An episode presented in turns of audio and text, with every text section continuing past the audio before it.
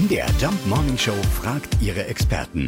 Fakt oder Fake? Tja, Cindy Lauper soll mal Wrestlerin gewesen sein. Felix Hecklau aus unserer Musikredaktion ist da was dran. Auf dem Höhepunkt ihrer Karriere, also nach Hits wie Girls Just Wanna Have Fun oder Time After Time, ist Cindy Lauper tatsächlich in Wrestling-Shows aufgetreten. Und zwar als Managerin von der Wrestlerin Wendy Richter.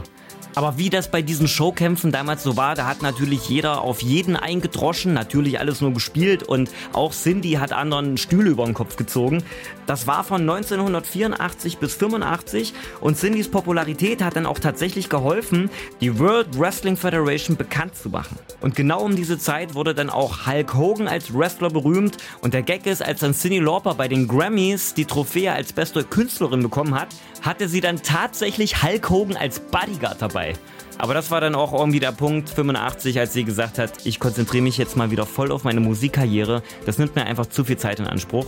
Und dann war Schluss mit Stühle schmeißen. Okay, wir gehen also davon aus, dass heute bei Cindy Lauper auf den Tischen getanzt und nicht mit Tischen geworfen wird, aber beides scheint sie zu beherrschen. Fakt oder Fake? Jeden Morgen um 5.20 Uhr und 7.20 Uhr in der MDR Jump Morning Show mit Sarah von Neuburg und Lars Christian Kade.